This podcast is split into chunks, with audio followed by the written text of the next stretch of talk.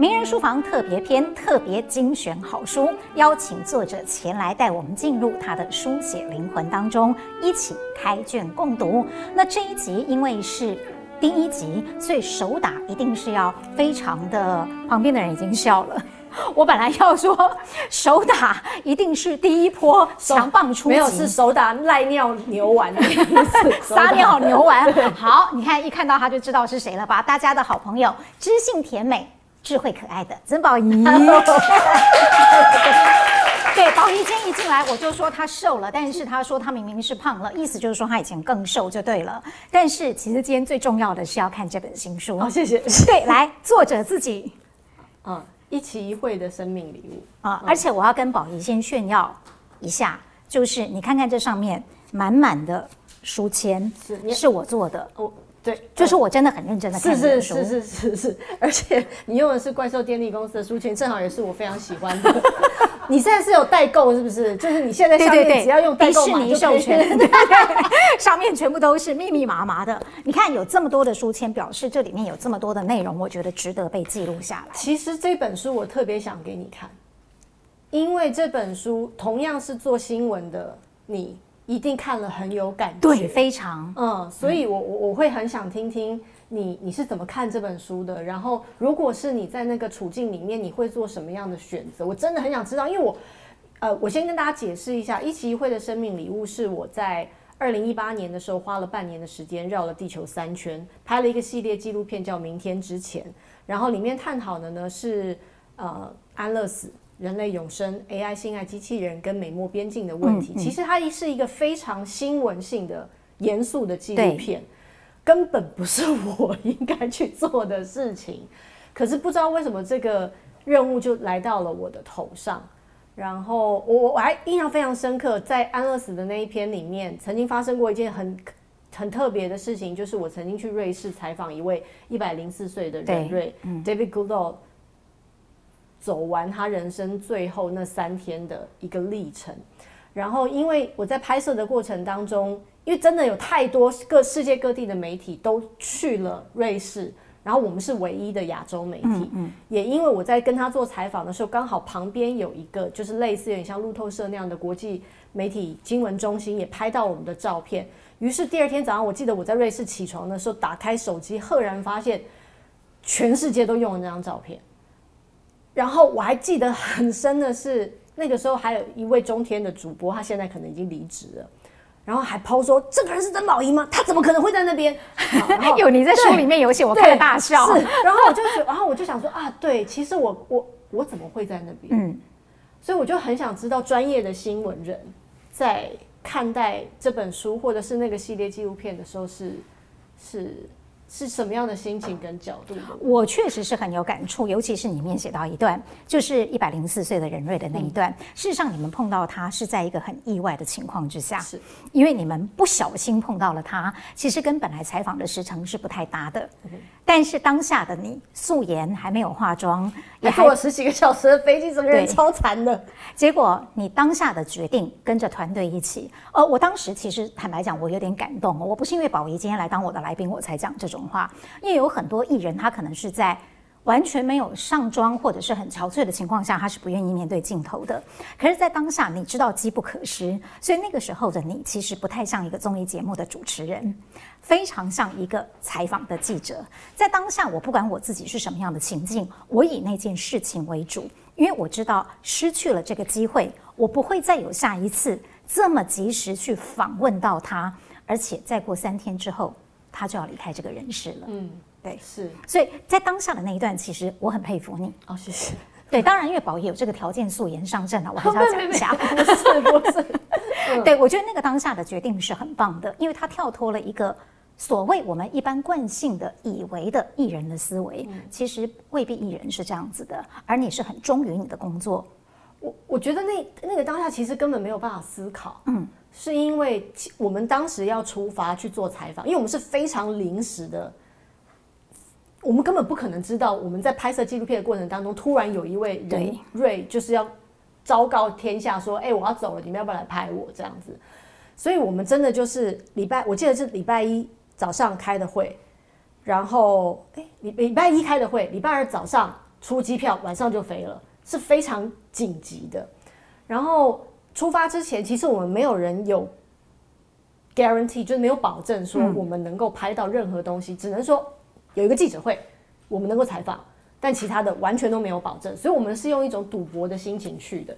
于是当那个车子开到那个饭店，然后我们下车准备要下车的时候，看到那位人瑞被他的护士从里面用轮椅推着出来的时候，其实我们所有人都傻眼，然后根本没有时间思考说，我是不是没有化妆？然后，哎，我们计程车钱还没付，或者是都没有，还没 check in 呢，不是什么都没有，真的就是下车，然后有手机的先，我的经纪人都拿手机拍，嗯，他都变成兼职摄影师，然后我的我的我的化妆师，你们很有独家精神，我的化我的化妆师就变成临时的制片，嗯。付了计程车钱，然后帮我们把所有行李下下来，然后去 check in，然后旁边还有人就开始组装机器，因为那时候我们我们除了手机之外，还有一台一台机器是随身带着，但是其实真正的 crew 都还从英国没有飞过来，非常非常的临时。而那时候我心里想的就是完蛋了，就是我一点准备都没有，我以为来了之后会先开个会，然后才决定要采访什么，所以我根本不知道要问什么，但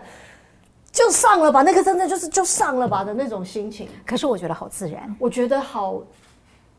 好棒！而且你跟老先生的互动，我觉得好感动。是，就是那个，你知道那个互动是真正的采访做不出来的，嗯，因为他没有设计，然后他没有任何安排，真的就是你想跟他聊什么，那你就跟他聊什么吧。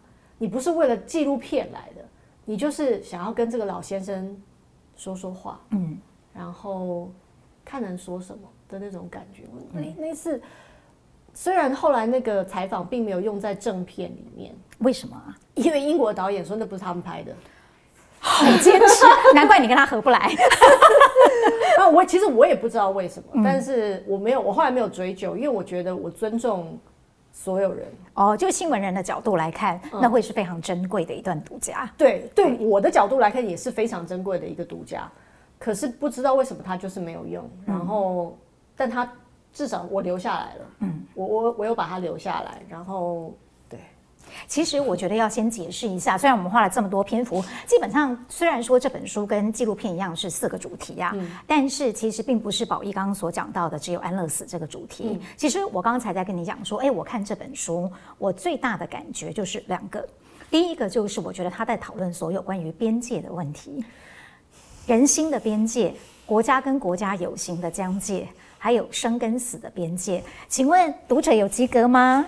超棒的，超棒的，这是一个。然后另外一个是我觉得很棒的是，因为你已经是出第三本书了，嗯、包括了前面的两本到这一本，我觉得我看到的是作者的一个更开放的心胸，嗯，就是你在看待所有的议题先。不去预设答案，并且设法将自己的成见降到最低。嗯，因为我们人本来就会对某些事情有一些既定的看法，可是有时候既定的看法在某个采访过程当中会有危险，然后你很有意识的把那个危险降到最低，这是我之所以非常推荐宝义的这本书的原因。然后我觉得要先介绍一下一期一会的生命礼物，不是只有谈安乐死嗯的问题，嗯、事实上它是从死到生，没错。没错，你从安乐死，嗯，然后又提到了爱与性，所以有 AI 性爱机器人，嗯、然后美国跟墨西哥的边境，那时候砌了一道墙是川普在当总统的时候，没错，然后最后再回到人怎么样去求永生哦，呃，书的编排为什么要跟纪录片采访的时序是一样的？你有什么特别的考量？还是你要跟读者，你想传达什么？因为如果说这本书是记录我的旅程，嗯。其实它就是如实的记录了我的我的成长。嗯，我觉得这个纪录片虽然表面上我好像是完成了一个作业，就是四部纪录片，四个不同的主题，但它其实也是我人生的一个很重要的作业。然后我是如何透过这些来到我面前不同的人、不同的议题跟不同的考验，慢慢淬炼出现在的我。其实我是想要做这件事情的。嗯、比方说，其实我我真的很很谢清姐在讲这个边界的问题，就是因为。我觉得那这四个主题，或者说这一趟旅程，对我来说是一个很好的人生的训练。我如果我想要成为一个没有边界的人，我觉得那是最自由的人。嗯，如果如果我是有意识的想要成为一个没有恐惧又自由的人的话，其实这一趟旅程给我很多考验，但是也带给我非常多成长。它是如何的一个一个又打破我，就是我建立了一个什么，他就打破我；建立一个什么，他就打破我。于是你会明白，其实没有什么好建立，也没有什么好打破的，那些东西根本从头到尾都不存在。嗯，它是一个对生命的某种理解跟豁达。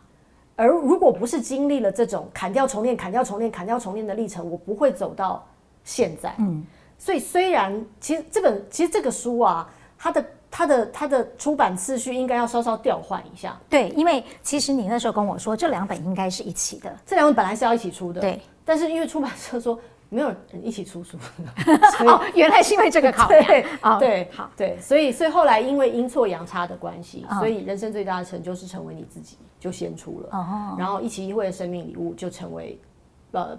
今年八月才完成的一个作品，但是事实上，嗯、其实以时间我的生命时间序来讲的话，如果没有如果没有一期一会的生命礼物，我不可能理解人生最大的成就是成为你自己。嗯嗯，但是人生谁知道呢？就谁知道？对我来说，所有的安排都是最好的安排。如果老天也安排了人生最大的成就成为你自己，就是要在一月的时候出版，然后陪伴大家度过疫情。嗯，有道理。嗯，就如果不是有这个安排，怪不得这么畅销。哎，不好意思啊。对，就是我，我觉得他是真的冥冥中是有安排跟注定的。嗯，然后等到大家明白了、沉淀了之后，我们再来往外开阔的去看，嗯，到底一期一会的生命礼物会带给你什么东西？对我，我相信老天爷的安排，我是这样想。嗯，我觉得你刚刚打破疆界的那个说法，真的让我觉得很感动。尤其是我很喜欢这里面，你在一些篇章当中，像你自己讲的，我看起来是一个大规模的移动，但其实表面上在移动，其实是我的心里面在关照我自己的内心。你大概是从旅程的哪一段，还是说回来之后你才有那样的感觉的？我觉得旅程的第一天我就知道这件事，因为旅程的第一天，旅程。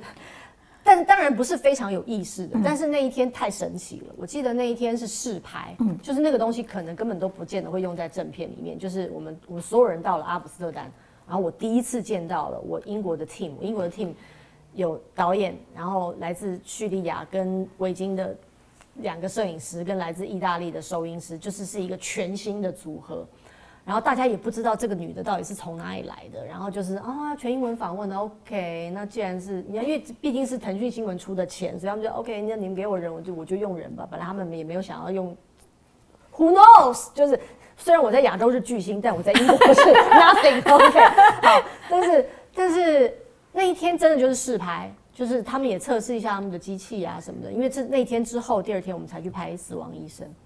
然后那天我们就是在，我记得就是在阿姆斯特丹的运河上面，就拍一些像 MV 的片段嘛。说宝仪，宝仪，你现在就从这边，然后走到那边，然后然后迎风摇曳。对对，然后我就要沉思，你知道，手插在口袋里面要沉思，就是嗯，我想说好，OK，这些这边应该会配演 OS 吧？但 OS 会是什么呢？应该是候补吧。啊、然后因为那那个桥就是我七年前我爷爷过世的时候，嗯，我去的第一个地方，嗯，然后。我真的仿佛看到七年前很悲伤的我迎面走过来，然后因为我爷爷过世，所以我花了非常的多时间在讨，这这是在思考跟学习跟生死有关的议题。所以为什么我选了安乐死，嗯，这个主题？然后，然后我我看见我仿佛看见我迎面走来，这不是鬼片哦，但是我仿佛看见七年前的我迎面走来的时候，我那个时候心里面真的是满满的东西从里面跑出来。然后我真的很想跟七年前的我说，那些悲伤会过去的。然后这份礼物，你一定要好好收下，跟检视它。嗯，到底你爷爷的离开带给你什么？嗯，就那个时候是百感交集。所以当我对着那个镜头突然哭出来的时候，而且我还讲了一段中文，然后那个英国导演的摄影师就是一副那种这女的没救，就是怎么回事啊？对，然后当然后来就是有翻译帮我翻译给英国导演听，说我到底说了什么，所以后来我还是得用英文再说一次。但是那一刻我就明白啊，其实最终这趟旅程，我要面对的是我自己。嗯，我到底这这这些年学了什么？我明白了什么？我成长了什么？这趟旅程能不能够带给我印证？嗯，跟我我得不断的跟我自己对话。嗯。其实很挣扎，是因为我一方面要提醒自己说，这是一个专业的新闻纪录片，你不能搞砸它。因为其实我们真的花了很多钱，是我们去了这么多地方，真的真的，我们花了很多钱，然后又是跟外国的 team 合作，我又觉得我不能丢脸啊，我又很想就是我我做了很多功课啊，很想显耀炫耀这件事情，然后而我明白每一次的见面真的都是一期一会，因为我不可能再见到这些人。是。所以我每次都是保持着一个压力很大、不能搞砸、向外扩展的那个心情，但是我又得向内，不断的这些经历又跟我过去的经历一直在对话，就是就是，如果你看那个，尤其是安乐死那个篇章，也是里面老实说算是占了四个主题里面最大的篇幅，对对。对，因为我们花了最多的时间拍它，我们花了最多的时间准备它，然后我们也花了最多的时间拍它，然后它跟我的生命的契合度，嗯，又是最高的，嗯。但是我会很想知道，你在采访的当下那种反射性的心情，跟你后来在书写的时候有没有什么不同？举个例子来说，我会很好奇那一段，就是连你在当场你都会自问自答、不知所措的。嗯，我知道那个结果就是一百零四岁的老先生，接下来他要安乐死，这是他人生的最后一天。你们大伙儿守在那边，就是等着他走向人生的终点。那个时候的你有很多的困惑。人生里面有很多的灰色，你后来再回来书写这一段的时候，你有比较厘清了吗？我我厘清了，我当时就是语无伦次，因为你会一直问说，我现在在做什么？我在等这个人离开吗？而那个语无伦次是非常真实的呈现，嗯，因为其实没有任何一句话或者是一个状态可以形容那个当下的荒谬、混乱，嗯，跟不知所措，嗯，而。我只能说我，我我很庆幸我没有硬说一一段恶心又冠冕堂皇的话，就说，嗯，各位观众，接下来我们要去的就是安乐死的诊所，而我们即将要面对的就是一百零四岁来自澳洲的生物学家 David Goodall 的最后一天。就是我不是主播，你知道吗？但是我没有办法当主播。可是我觉得那段很珍贵。因为在那个当下，其实没有任何文字可以形容到底发生了什么事。嗯、我现在回过头来看，我依然觉得很珍贵。我很庆幸我没有用套路，嗯，完成了我的工作，嗯、因为那就是记录最珍贵的事情。是，它它是一种真实。然后我够，我足，我有没有足够的勇气去面对那个真实？其实面对真实是需要勇气的，是，就是在镜头面前示弱。告诉大家说，我不知道我在干嘛，是非常需要勇气的，因为我真的不知道。我还记得那个 take 拍了很多次，拍到我真的跟导演说：“导演，你不用再拍。”我回答都是一样的，就是我真的很想问他：“那你你告诉我你现在在干什么？”就是我真的很想跟他：“你告诉我你现在在干什么？”嗯，他如果能回，因为后来真的也是输的最后嘛，输的最后，我们纪录片都拍完了，然后我真的问他的时候。他说他也不知道他在干什么。对，你跟他大和解，对，大和解的时候，对对对，所以所以我我对我觉得那个我我我很庆幸我走了这一趟，因为他的确带给我面对未知跟面对自己内心的脆弱的勇气。嗯嗯，你带着未知出发，那个时候心里想说，我对什么事情我都不要设限。我不要有一个既定的看法去走这一趟旅程，去做这样的一个采访。不过呢，在当时没有既定的看法，或者是看不清轮廓的事情或主题，回来当你进入了这个书写创作的阶段的时候，有没有哪一些事情让你当时看得不是很明白，但后来觉得好像有厘清了一些轮廓？嗯。厘清了一些轮廓。其实我特别想问你的是，让你不太舒服的那一段，就是那个性爱机器人的那个性爱玩偶的收藏家。OK OK OK OK，因为这也是我不太想提起的那一段。因为我觉得任何的女性 在那个过程当中，的那个一定要啊！哎，你忘了我是记者吗？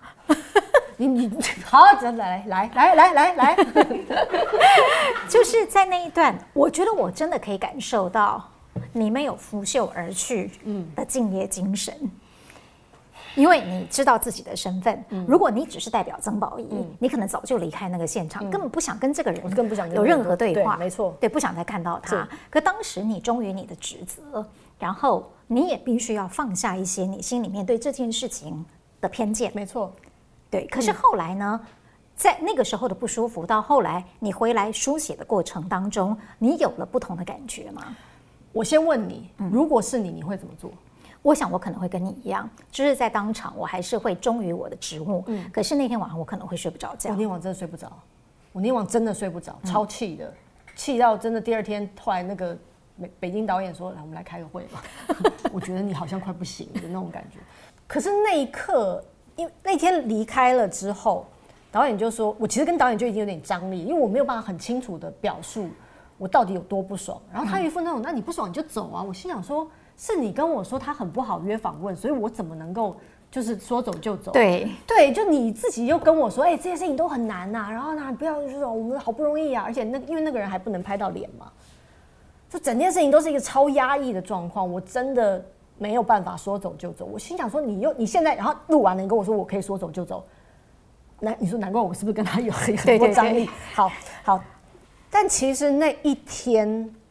我仿佛就得到了一个答案，只是我真的是后来慢慢才知道那个答案对我来说的重要性。因为那一天访问结束之后，导演就说：“好，我们换个地方来做 ending，我们离开他家附近好了。”所以他找了一个海边，让我在海边就远远的这样，你知道，又开始拍 MV，从远远这样走过来，在迎风摇曳。我想了非常久，我要对这段访问做一个什么样的当下的结语，就是我想了非常久。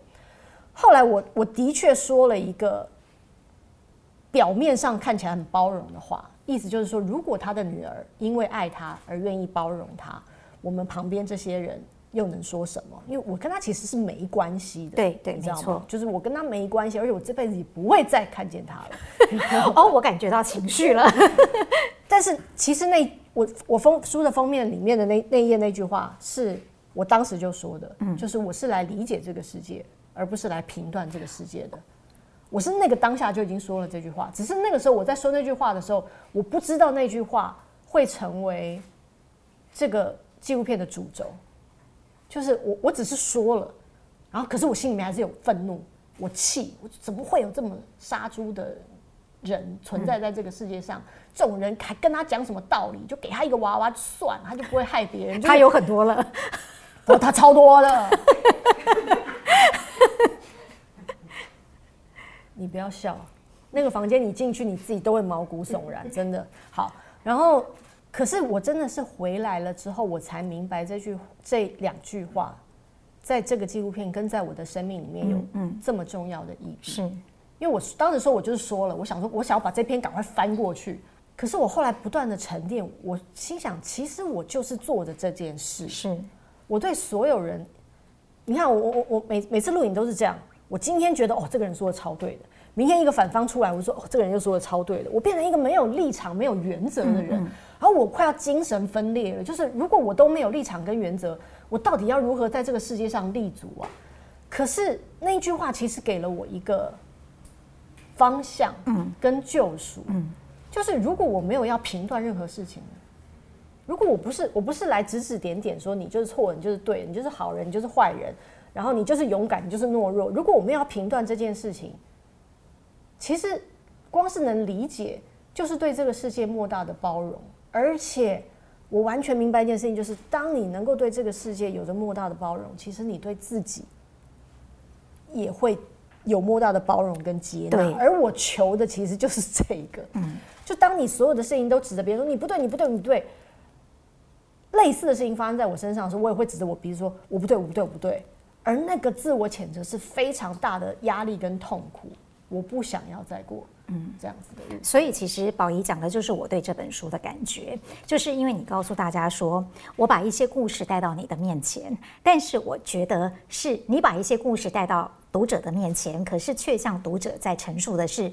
你的心得感受，嗯，所以我还蛮喜欢里面的这一些，特别你自己刚刚已经先讲了，就是我是来理解这个世界，而不是来评断这个世界的。本来我要问你说，哎，你这个话的心情背景，哦，原来是这样子来的，因为我觉得它是一个很棒的 slogan，并不是为了出书才特别刻意的用文字去堆砌这样子的一句话，是是人在心里面很深刻的感受。是。另外有一段我也是比较好奇，是你在写的时候有没有跟当下有不同的感觉？就是任瑞的孙子。在爷爷要离世之前，他后来很勉为其难地接受了你们访问，可是中间这个访问并不顺遂。那宝仪在书中他有记述了这一段，就是最后他拆麦离开了。那一定是一个对我们任何做现场或录影的人来说是一个尴尬的过程。啊、你后来在书写那段的时候，你觉得心情上有没有跟那个当下的你不同的体会？超多的，这如果是这个的话是超多的，因为我当下的确非常自责，我觉得我搞砸了，嗯，然后我觉得我好像让一个人在我在他的伤心之上又再更加注了更多的伤心了，嗯嗯，我觉得我好像落井下石，或者是雪上加霜了，但是。我当我拉开一个距离去看待那件事情的时候，其实我变得比较包容。嗯，我觉得那件事情注定就是要这样发生的，而我不应该要压抑它的发生。哦，其实这个这本书跟就这两本书可以交错着看。不好意思啊，打书打得很彻底。对对对，就说买了这一本，如果觉得不够的话，因为他又不断的提到了这一本，对对对，所以你还是可以去补充一下。对对对，对，因为我在五十堂最疗愈人心的说话练习里面，有很多说话的练习都是从一期一会的生命礼物。淬炼出来，我觉得我我在那个当下，因为以前我们真的很怕，呃，空白。就比方说你，你你，就我们两个在采做采访，对，就你采访我好了。如果我们两个突然之间不讲话，我觉得所有人都会有种，好了，天晴姐现在完蛋了，她现在是这样放空吗？就是，然后你也会觉得我很尴尬，对对对，对。可是因为它是纪录片的拍摄，跟一般节目的拍摄有点不太一样，就是我不是在完成一个任务这么简单而已。我要让事情发生。嗯，纪录片你得让事情发生，对，你才有东西可以记录。而我觉得他拆麦那个表现是一个非常珍贵的记录，是因为的确没有任何的文字跟语言可以叙述他当下的心情，是，而他也没有好好的消化那个突如其来的震撼跟悲哀。嗯，于是如果不是那个动作，你他因为里面都我们都是对话而已，但永远都是对话的纪录片。没有事情发生，嗯，可是那个事情太真实，真实到你没有办法别过头去。那我很庆幸我当时做了那个决定，因为我当时觉得那里有东西要出来了，我得让它出来，我不能用一个，还是我还是用那个话，我不能用一个套路的方式，因为我可能很，如果我很快用另外一个问题补了，可能我就转移他的注意力，就是说啊啊，我知道你很难过，好，但是我还是想问，你可能也就转过去，对，但是我那时候采取一种。我想看看你的悲伤会去哪里，嗯，于是他才会慢慢的像海浪一样翻滚翻滚。我觉得对我来说是一个很好的学习，当然不是每个节目都适用，是是。所以我的确因为那个采访，我自我谴责了自己半年，真的大半年的时间，一直到纪录片结束，美美 真的到纪录片结束了，我这回过头来，我都不断告诉自己说，我做的不够好，我是不是呢？但是真的到纪录片整个都结束了，都剪完了，我抽离出来看，我才明白，其实我那样做是对的。嗯，跟呃，其实没有什么对错了，应该是说我那样做，让这个纪录片呈现出有别于语言之外的另外一个层次。嗯，那那是一种新的学习，而那个学习是一般的节目学不到的，因为一般节目你不会让别人的悲伤滚动的这么大。你就是想说啊，赶快让四十分钟节目录完，差不多了，就是可以下课了，或者是哦，我已经问完这题，他已经哭了，OK，好，可以问下一个问题，因为他已经哭了，我已经收录到一个就是可以记者可以写标题的，或者可以剪成预告的那个，但它不是纪录片，不是这样的纪录片。某程某程度上，我们其实记录的就是一个人的生命很重要的某个标记，嗯嗯，所以对，那对我来说是非常好的学习。嗯，另外还有一段，我自己觉得宝仪。很难能可贵，让我觉得那个体会很深刻的，其实是里面的第三个篇章，就是提到了美墨的边境。因为我想在出发之前，不知道为什么，我以一个读者来看，我会觉得你对于那个陪伴在你们身边那么长久的一位巡守队员，他是一个非常反对非法移民的人，每天在那边巡来巡去的，感觉你们团队对他其实看法并不是非常的友善，但是最后。他却好像仿佛成了你这趟旅程交的一个好朋友。你要不要来谈一下？因为并不是每个人都看过这本书，预知详情一定要去看一下。但是可以先听作者来解释，了解一下。美墨边境，我们一个采访的重点是一个美国的，我们叫民兵。嗯，民兵就是他其实并没有正式的呃政府的职务，所以他并没有巡逻边境的职责跟权利。嗯，但是因为美国是可以拥有枪是合法的，对。然后也因为他是退伍军人，所以呢，他自己就组织了一个团队，每个月就是固定一个时间，就约了一群人，说我们就带枪来巡逻一下边境，因为美墨边境实在是太危险了，哎，就是这些非法移民搞砸了我们美国的生活，那我们要让大美国重现，就是然后就是那一套。我出发之前，其实对他有非常多的负面想法。嗯，一方面我并不喜欢随时随地身上带着枪的人。我都会觉得你们你们是随时随地都觉得这个世界很危险，但其实带着枪的你们才是最危险的。而且为什么你们总是要攻击别人？而且我出发之前看了很多，包括他的一些采访，嗯，我会觉得他很多偏见。但是在那三天当中，你会发现他有很人性的一个部分，包括如果你不讲非法移民。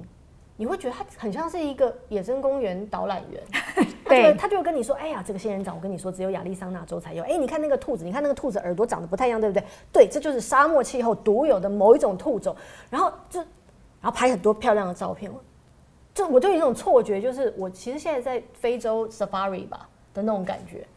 然后也因为他带着我们穿山越岭，跨越沙漠，嗯。”如果没有他，我根本走不完那段路程。所以我在书里面也说，我我以前根本没有办法想象什么叫斯德哥尔摩症候群。但是那一天下来，我真的很清楚，我知道，因为没有他我会死。然后每一次每一次很难跨越的，不管是石头或者是荆棘，他如果没有伸出手来，嗯，回过头来问我，你你好不好？你还可以继续走吗？我根本不可能走完的，那个情感上的 bonding 跟依赖，不是一般的说，哎呀，你就是歧视啊，种族歧视啊，然后那个不是，他就是跟你生命很很紧密相关的一个人。然后在采访当中，我才发现他他也是一个父亲，当然曾经也是别人的孩子，嗯，然后他就是一个人。所以那对我来说是一个很特别的体验，就是我也在我的 TED 演讲有说过，如果我们把这些人的标签都一个一个撕掉，而把他们当成是一个活生生的人去看待的话，会不会这个世界就会少了很多冲突？嗯，没有那么多的对立，嗯，跟仇恨。赞成，嗯，是，确实是的，确实，所以我才会说，我觉得它是一本在打破边界。疆域的看法的书，可是那个边界其实并不是真正在美墨边境，也不是那个围墙或国境，而是在我们人自己的心里。心里。那有没有哪一些过程是你在当下也许并没有那么有感觉，可是你在书写的过程当中，突然之间心领神会了一些东西呢？我我我我，当我头往望向那边的时候，感觉你们要 insert 一个我的一个画面，就是突然回到那个照片画。啊，有没有什么啊？比较少有这样，还是你所有的描写都是在当下的那个反应，或者是说在当下的感动，才有办法被你写到这本书里面来。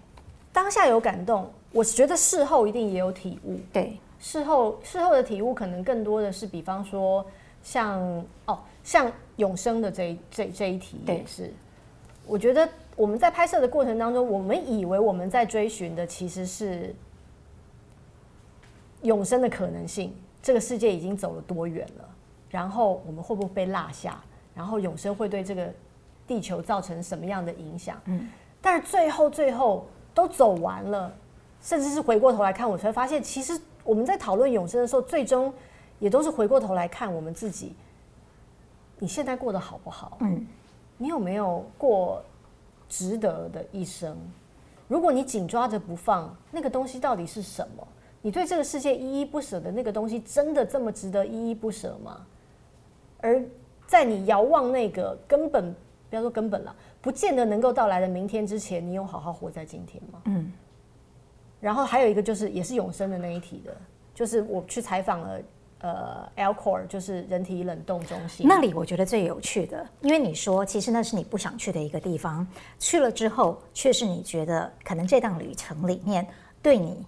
最重要，或者是记忆最深刻、影响最大的，为什么？这个是观众教给我的。嗯，我永远不会忘记，就是因为我去完之后，我可能就是有点放下的说啊，因为我本来以为他就是有点像诈骗集团，你知道？所以说跟你说，哎，我跟你说，那个虽然现在没有这个技术，但我可以先把你冻起来，哦。然后呢，你把这个钱放在我们的信托基金里面，等到有一天呢，那个科技发达的时候，我们就用这个信托基金钱再把你救回来。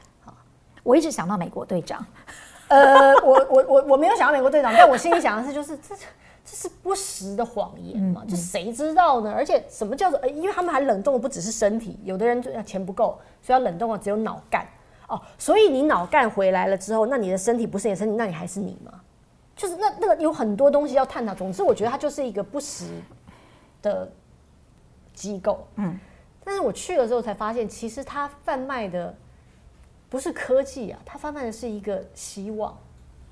而我刚刚为什么会说这是观众交给我的，是因为我记得我们在二零一九年六月正式上线，我们的纪录片正式上线的时候，一开始我们都不知道该怎么做宣传，就是到底谁要看这些？就是安乐死可能还会比较多人想看，可是人类永生就到底谁要看啊？就是永生离我们太遥远了吧，嗯、而且。过屁事啊！哈，那种感觉。但我记得那个时候，腾讯做了一个宣传，其实它就是截取了 Alcor 人体冷冻中心。嗯、哦，因为那个宣传，我们的纪录片多了非常多人看。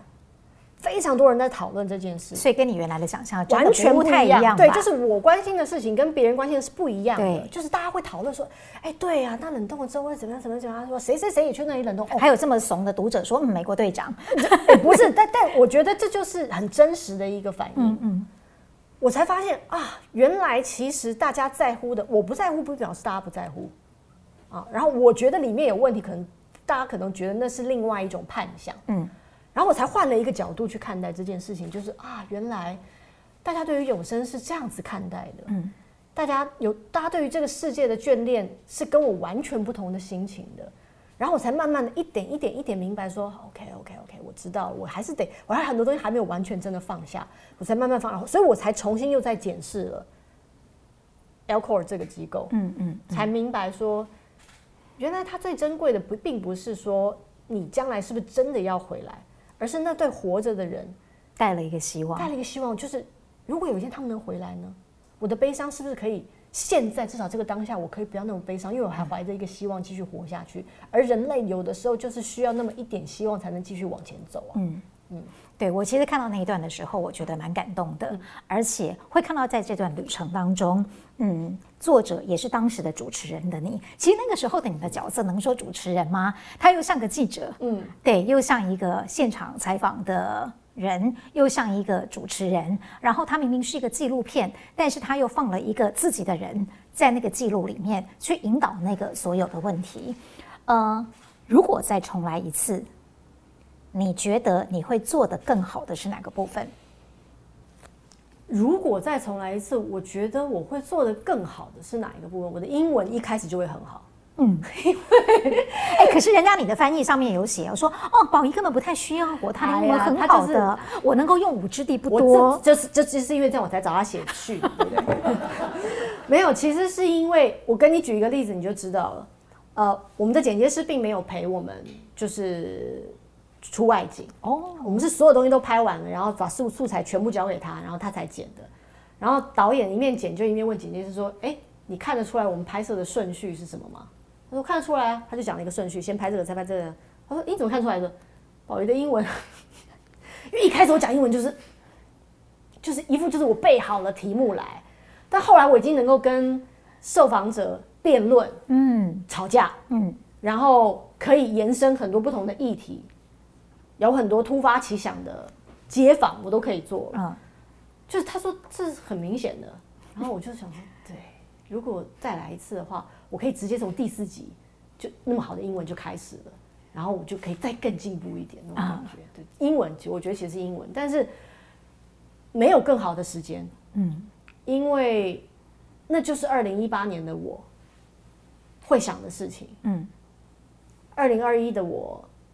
可能会用另外一个事情想，但可能不会有这么大的冲击。嗯，我现在可能对很多事情都变得比较淡然了，就是觉得哦无所谓啊，激怒我你不会激怒我的，好，或者激怒我，我可能消化了两，我不会半年都没有消化这件事，可能就是一下子我就尽量能快点过去就过去了。嗯，我会更有方法的跟我的英国导演相处。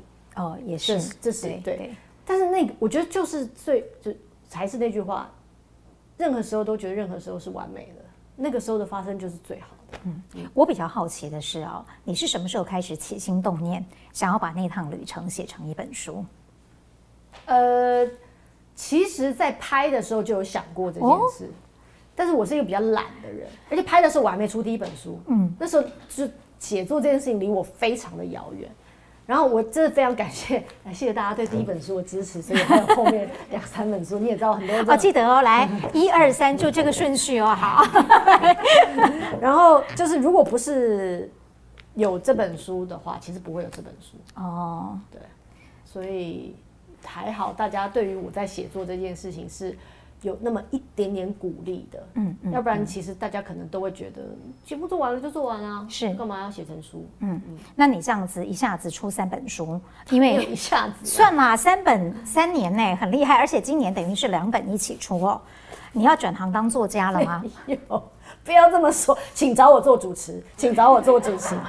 但是我其实觉得，虽然三本看起来是不一样的书，可是我觉得它有一个共同的命题，嗯。就是你都在面向生命，嗯，别人的故事，自己的故事，自己的主持经验，告诉别人一些自己的体会。哦，特别我觉得还要来问一下关于这第三本书的问题。纪录片叫《明天之前》，但是你的书名不是《明天之前》，是一起一会的生日礼物啊，生命礼物。这两个不同的题目或两个不同的名称，对你最大的意义不同是什么？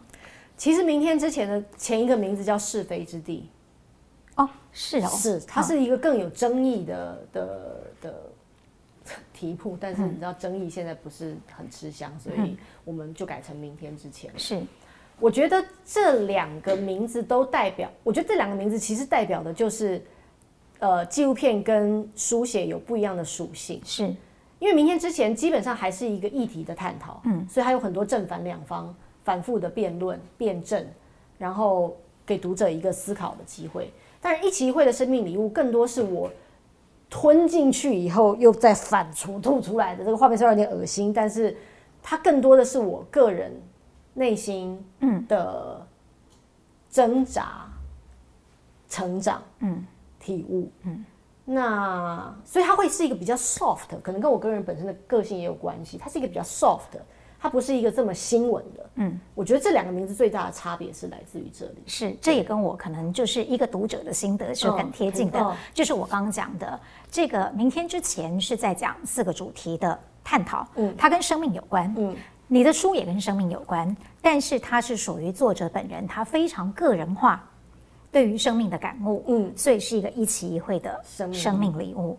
这个是我自己真的很推荐的一本书。但接下来我想要用仅存的一点时间，还是要问一下宝仪问题，就是回到我刚刚说的，你三本书其实都跟面向生命有很大的问题，你都在叩问一些事情，无论是从什么样的具体的故事，接下来回到一个。所谓的我们说很抽象的心灵好了，但是你最后都会有一些答案。你本来就这么易感吗？那你在过去想到自己要出书的时候，你有觉得这可能会成为你一系列的书写主题吗？我本来就这么易感，我本来就是一个内心戏超多的人，所以不是因为生命经验而已。他可能跟天生的个性，你本来就很容易去感受一些事情。我本来就很容易感受一些事情。嗯，我从小在家里，不管是看书啊，或者是看那个电视的时候，我们家小孩最喜欢的就是，如果电视上有在演什么感人的啊，或者是哪个歌手在唱歌很感动啊，他们就会默默这样转过头来回头看我，看你有没有在哭然后就很大声说：“妈，曾宝仪又哭了啦。嗯”对，然后就我会变成家里的笑话，而且这个笑话其实已经笑了几十年了这样子。所以我从小就。我觉得我从小就比较容易感同身受嘛。嗯嗯，我男朋友说，你现在是闻声救苦是吧？就 疫情的时候，我最喜欢做的事情就是，就是我男朋友开车我，然后我就观察说，哎呀，这个店这样不行啊，然后就很担心啊，真的很。我男朋友说，我就在闻声救苦。呃，我不敢说我接下来的书都会是。面对生命的，但它的确是我生命当中一个很重要的主题。嗯，我觉得我我必须要，我必如果我还要继续书写的话，它必须是要跟我的生命息息相关。那你要继续书写吗？我会继续书写。好棒哦！对，因为我真的要说，节目要做久一点。好，一定的。因为我真的要说，就像我之前在那个翻阅 bar 的 podcast 介绍你的这一本《人生最大的成就》也是一样，即便你把曾宝仪作者这个头衔的后面所有关于他的明星光环都拿掉，它还是一本我觉得我一定会推荐的书，因为。它真的让我看到了一些对于生命的体悟跟感动，所以它里面除了很易感的心灵之外，我觉得还有一个很重要的事情是要有一个开阔的心胸，去包容各种不同的意见，你才有可能去看到本来不在你这个框架之外的所有的可能性。我想这应该是一种生命礼物的寻宝之旅吧。然后，所以我想要让宝仪用一点小小的时间来跟我们名人书房的读者。观众能够分享一下，怎么样能够让自己看到生命在给我们礼物？因为同样的生命礼物在那边，坦白讲，有些人很容易截取到，有些人很不容易。我想这里面还是有一点点的练习，或者是窍门。我觉得这是你这个问题真的问得太好了，被你称赞我真是太荣幸了。少来，少来，被你称赞我实在是很荣幸。其实我这三本书，表面上看起来是我个人内心，不管是生命的体悟跟出发，但你可以把它当工具书来看。就是，呃，五十堂最疗愈人心的说话练习是我的最初的尝试。嗯，因为它毕竟好像好像一个主持人去书写跟说话有关的事情，是非常理所当然的，所以它是一个很入口入口的一个做法。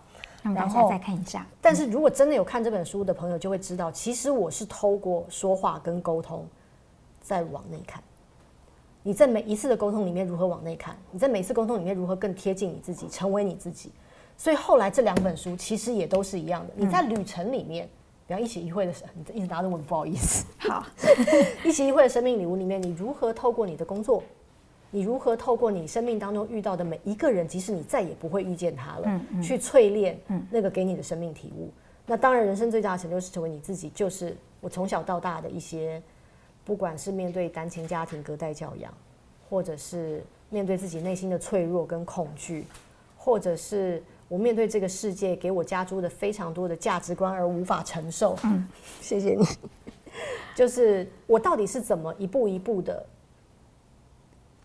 明白，这些都是我生命当中的礼物。嗯，那所以它你可以当成是一种我个人的书写，但其实它就是一个工具，因为你透过我的书写，你就会知道说，哦，原来这样做是行得通的。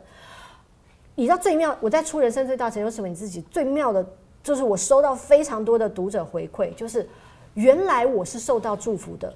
我透过你的书写，我才知道那些是祝福。所以其实你也点燃了别人生命里面的一束亮光啊！哎，我这个话说的，我心里都暖了。但哎，我觉得我是因为我在看的过程中，我的确觉得是的，是感同身受的。就是嗯，我们如果人是一个小宇宙，外面是一个大宇宙，我记得你也很喜欢这句话，就是有一些大自然的光景就在那儿。其实昨天的我看了也是这样的画面，今天的我看了，但是明天的我可能对它就有了不同的感应。是，其实景色都一样。但是你用不同的心情看，你就会得到不一样的风景。嗯，你想想看，我们每个人都是三百六十度的，非常无感的在感受这个世界。为什么有些人就看到这幅画，有些人只看到人，有些人只看到书，有些人只看到自己？是。那每个人，因为你 focus 的点不一样，你就会得到不一样的风景。而我其实就是提供给大家不同的观点。而你透过了这些工具，它其实是工具。你透过这些工具，你就会找到自己，嗯，属于你自己独一无二的面对这个世界的方法跟观点。嗯，那他们其实都只是入门。其实讲到这本书，我想要追加一个问题耶。有时候在写作的过程当中，人会进行一些自我的梳理，然后呢，也会必须有一些揭露，作者自己本身的自我揭露。有的人在这一点上是很保护自己的，比如说，我觉得我就是。我在书写的过程中，我尽量不去揭露我自己。可是这本书，你真的是很赤裸的把你自己放在读者的面前。坦白讲，你是偶像哎，是艺人耶。好，为什么愿意啊？对啊，你是亚洲的巨星，你听不出来那是一句玩笑话吗？对，就是为什么愿意在书写的过程当中去揭露自己？当然这样子会更有说服力，可是对你自己来说也是一个风险。呃，我没有想太多风险的问题，风险真的都是出了书之后才慢慢显现的。嗯，我我一开我记得节目一开始的时候，我有说到，我想要自由，嗯，我想要成为一个没有恐惧又自由的人，行走在这个地球上。我想我的下半生都能够无畏无惧，嗯，而要达到这一点，我必须要打破非常多我之前给自己建立的框架，包括。艺人应该要怎么样？你知道这这个这一题啊，其实我在刚出道的时候就已经在做这一题了。没有想到我要做二十几年，我才明白这件事。我记得我刚出道的时候，很多我的经纪人常会跟我说：“宝仪，你现在是艺人，你不能做什么什么的。”我会直接跟他吵架。我不是艺人，就我怎么叫我不是？我是我 是人，是这个我潜台词是这个意思。但是我真的会跟他吵架，我跟他杠上说：“你不要再叫我艺人了，我不是艺人。”就是那那那个东西是，我现在回想起来，我到底我说我那时候到底在说什么？就是我明明就是领着一份薪水，必须要化妆出镜才能够领到它，然后我要主持，我要唱歌，我要演戏，就是他不是艺人，他到底是什么？可是我记得那个时候，其实我就对用就是别人用艺人这件事情来框住我，嗯，非常的反弹，嗯，可是我那时候不明白，我那时候只觉得我不喜欢。可是我一直到了二十，就真的是做了二十几年之后，我才挣脱了这件事情。而我觉得没有任何人能帮我做这件事情，只有我自己可以。嗯。而书写是我挣脱的其中一个方式，就是如果我都没有这些框架呢？而如果我常常说，你得要生出勇气，你才能够面对，呃，诚实的面对自己的人生，得到那个自由的话。我如果都不够诚实，我怎么去说服别人？嗯嗯。还有最重要一点是，我想跟大家说，我这么做都不会死，你也不会啊。就是，请勇敢的面对自己，请勇敢的成为你自己吧。对，很棒。我觉得在这里面最高最重要的是告诉大家说，事情真的没有你想象中的那么糟啦。对，就像这件事情也告诉你了，求生也可以，求死也可以。但是每一种可以的背后，其实都是回归到那个人他自己在当下看待自己生命的一些选择。嗯，好，跟大家推荐曾宝仪有三本书哦，而且三年三本书已经是标准作家了哦。我真的很谢谢你，因为你知道能够上一个真的好好聊书的节目是多么。珍贵又开心的一件事。好，所以我们大家要顾好自己，一定要把这节目做长做久。你真是珍宝啊！就是 我是珍宝，你是珍宝仪，我是珍宝仪。对对，就是很很珍贵，做这个节目真的很珍贵。谢谢宝仪。然后呢，名人书房特别篇，今天曾宝仪的三本书为您推荐，从吴石涛最疗愈人心的说话练习，最大的成就是成为你自己，还有。一期一会的生命礼物，希望大家的生命都跟宝一样，让我们打破心理的边界吧。拜拜。